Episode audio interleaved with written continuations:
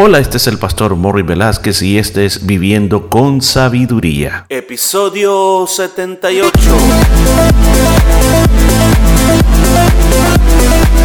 Y en el programa de este día estaremos aprendiendo cómo aplicar la sabiduría de Dios a nuestra vida a través del libro de Proverbios. Muchos consejos muy hermosos basados en la palabra de Dios. Todo esto y mucho más en Viviendo con Sabiduría.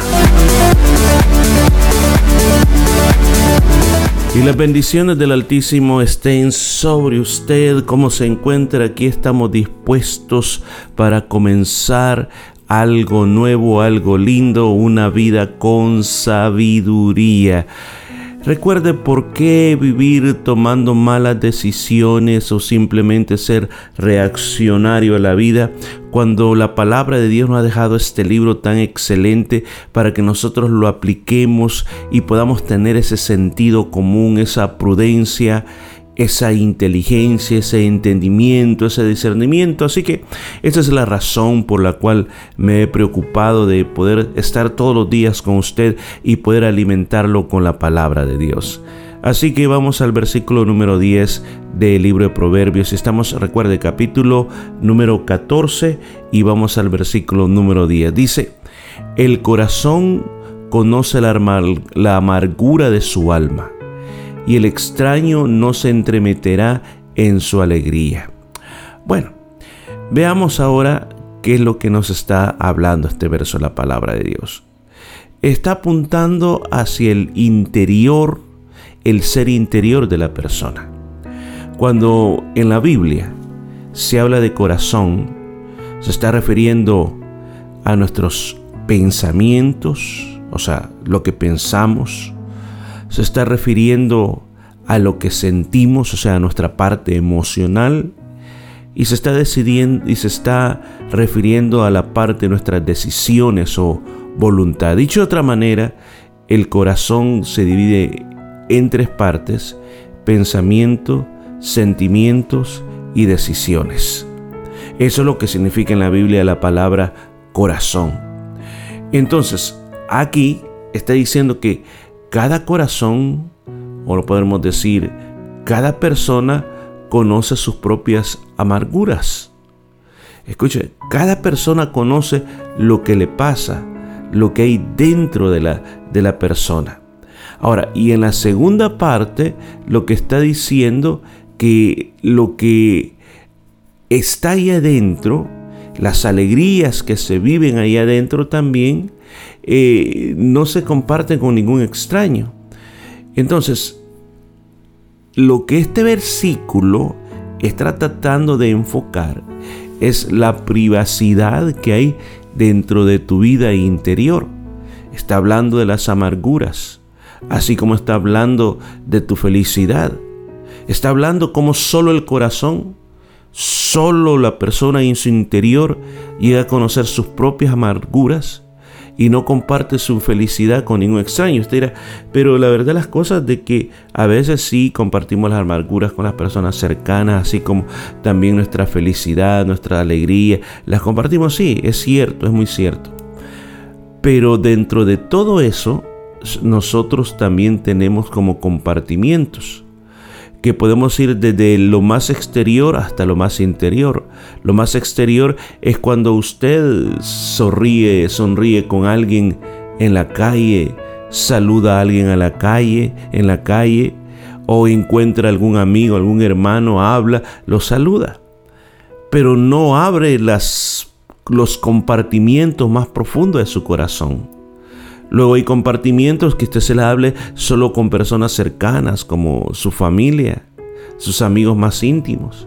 Y luego el compartimiento más interior del, de solo tú, que, que hay pequeñas cosas que te alegran y quizás los demás no se dan cuenta, pero a ti te alegra eso y te sientes bien con eso. Esa es una parte también de la alegría, así como lo que se sufre por dentro, las amarguras que se llevan por dentro. Y aquí no estoy hablando de raíces de amargura, sino que aquellas cosas que nos golpean fuertemente, solo nosotros las conocemos de una manera grande. Entonces aquí está hablando de lo profundo, de los secretos del corazón, de lo que hay en lo más interior de nosotros.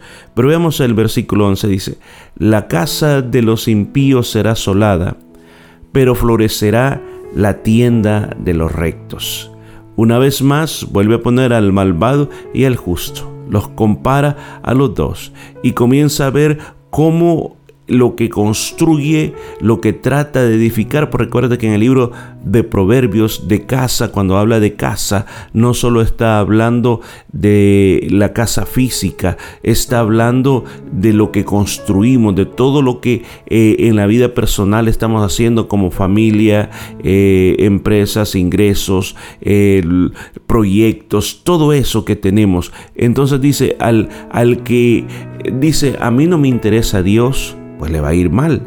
Pero dice la persona que dice, yo voy a seguir los caminos de Dios, voy a hacer las cosas no como a mí se me ocurre, no como yo pienso, sino como Dios dice, esa persona va a, alcanzar la prosperidad, va a progresar, va a salir adelante. ¿Por qué? Porque Dios está con esa persona. Versículo 12 dice, hay, que a mí, hay caminos que al hombre le parece derecho pero su fin es camino de muerte. Ah, es algo que nosotros hemos estado hablando mucho en el libro de Proverbios. Se recuerda, hemos hablado de los dos caminos, el camino ancho y el camino angosto, la puerta ancha y la puerta angosta. Y dice el Señor Jesús que los que van por el camino ancho, al final ese camino termina en la perdición. Pues aquí este es un versículo que es muy ocupado por muchos predicadores, lo ocupamos mucho. ¿Por qué razón? Porque esto es lo que le pasa al ser humano. Hay caminos que al hombre le parecen rectos, correctos, derechos, pero no sabe que al final le espera la muerte, le espera la destrucción. ¿Cuántas cosas el ser humano piensa que está llevando las mejores decisiones? Está llevando las mejores eh, vidas que se puede imaginar. Pero no se pone a pensar que ese camino que le está llevando es un camino donde no hay vida eterna. Y aún más hay caminos que va a perecer la misma persona en lo que está haciendo. Por eso qué lindo es cuando uno camina en el camino del Señor. Se recuerda que ayer hablamos, uno de estos días, no sé si fue ayer, hablamos de que el Señor le da ese sentir al justo para cuando Él se desvíe del camino pueda sentir que se ha apartado y vuelve al camino correcto. Pero sigamos más adelante, dice, aún en la risa tendrá dolor el corazón y el término de la alegría es la congoja. Mire qué interesante está este versículo eh, de la Biblia. ¿Qué es lo que está queriendo decir? Está queriendo decir que muchas veces nosotros reímos, pero por dentro estamos llorando. Nos está advirtiendo que aún la alegría llega momentos en que se acaba y viene la tristeza o la congoja o el llanto. O sea, no toda la vida será vida de que la vamos a pasar bien, sino que tenemos que prepararnos porque muchas veces vendrán esos momentos que nos sentiremos frustrados, deprimidos, ofendidos, nos sentiremos que ya no podemos, en otras palabras, derrotados. Va a haber momentos en que no todo será calma y paz en el hogar, sino que va a haber momentos duros y momentos muy tristes.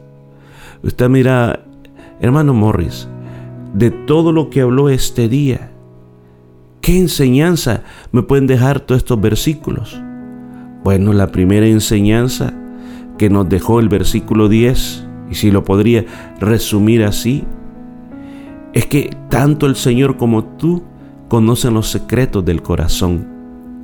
Y tienes que ese corazón guiarlo por el camino correcto a través de la palabra de Dios y a través de la sabiduría de Dios. Y que lo que hay en lo más profundo de tu corazón pueda recibir, escúchame bien, la fortaleza de Dios para que puedas seguir adelante. Aún más también este día en el versículo 11 se nos, se nos da esa promesa, que si tú sigues en justicia los caminos del Señor, Él hará prosperar tu camino.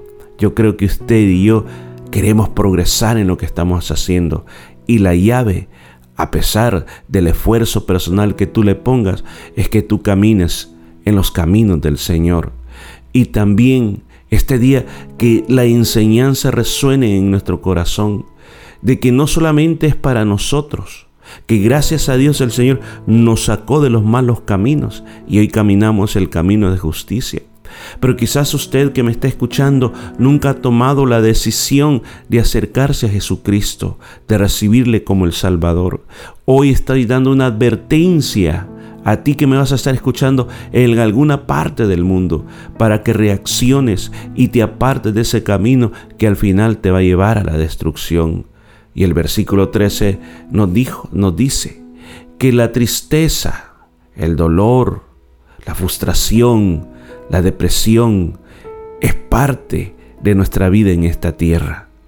No podemos protegernos en el carapacho de la alegría por siempre y para siempre, o en el castillo de la alegría para que nunca entre el dolor, para que nunca entre las lágrimas, el llanto, los momentos duros de la vida. Yo quiero decirte a ti que me estás escuchando, vendrá el dolor, vendrán todas estas cosas, pero asegúrate de tener a Jesucristo en tu corazón, asegúrate de confiar en Él, asegúrate de agarrarte fuerte de la mano de Él, orar a Él, fortalecerte en la palabra, porque eso te sacará adelante y te hará más que vencedor. Bueno, vamos a dejar hasta aquí y continuamos el día de mañana. Y esto fue todo por este día. Nos escuchamos el día de mañana.